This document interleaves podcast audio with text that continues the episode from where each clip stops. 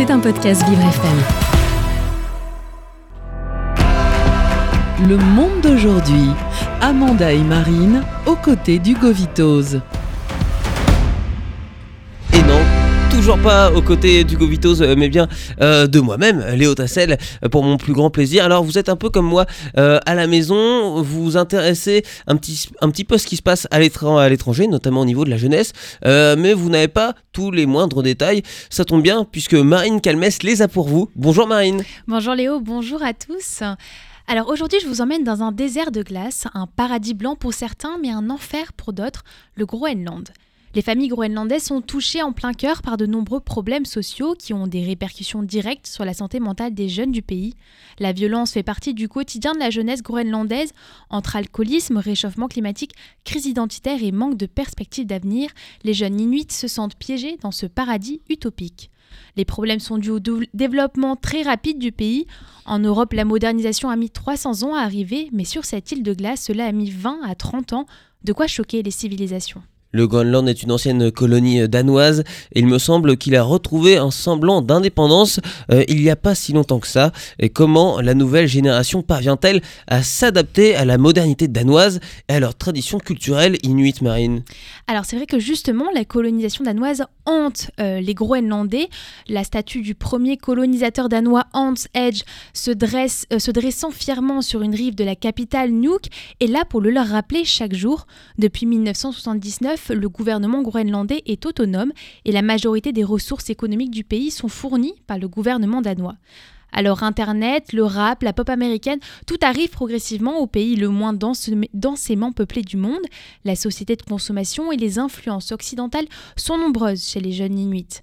Entre deux mondes, ils doivent allier modernité et préservation de leur culture.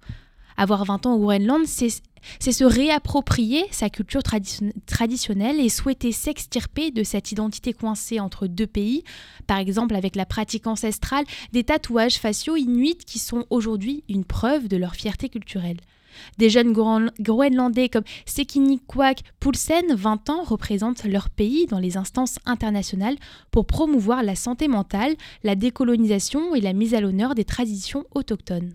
Et le Groenland a un des taux de suicide les plus élevés au monde. C'est terrifiant. Et quelles sont les raisons de ce fléau qui touche en majorité les jeunes marines Effectivement, en plus du manque d'opportunités professionnelles et universitaires et un mode de vie très rude, d'après une étude- publiée en mars 2015 par l'Institut national de santé publique, près d'un Groenlandais sur cinq a déjà pensé à se suicider.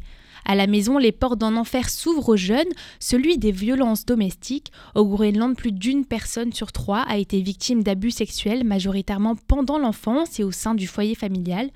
Alors avoir 20 ans au Groenland, c'est soit avoir été rejeté par ses parents car ils n'avaient plus la force de s'occuper d'eux, ou alors c'est être victime d'abus sexuels, très souvent liés à la consommation de drogue et d'alcool.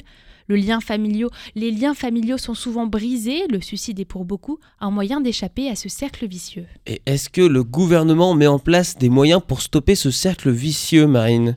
Alors ils essayent tant bien que mal de réduire la consommation d'alcool des habitants, mais en vain. Les changements radicaux ont laissé des séquelles graves chez les aînés inuits, habitués à une culture traditionnelle faite de pêche et de chasse.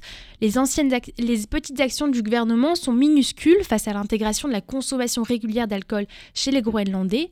Joseph Tarak est l'un des rappeurs locaux le plus écouté au Groenland. Du haut de ses 24 ans, sa musique évoque son pays blessé. Il raconte aux médias Vice que grandir au Groenland, c'était génial, mais aussi très dur. Mon arrière-grand-père était pêcheur et il a dû changer de vie si soudainement qu'il a sombré dans l'alcoolisme et la dépendance, et ça s'est transmis de génération en génération. Alors la question qu'on se pose beaucoup, que se posent beaucoup les jeunes euh, Inuits, c'est quoi être groenlandais et surtout est-ce que la décolonisation du pays est la solution à tous les problèmes économiques et sociaux qui s'abattent sur les habitants du Groenland? Merci beaucoup euh, Marine pour cet Avec éclairage sur la jeunesse. C'était un podcast Vivre FM.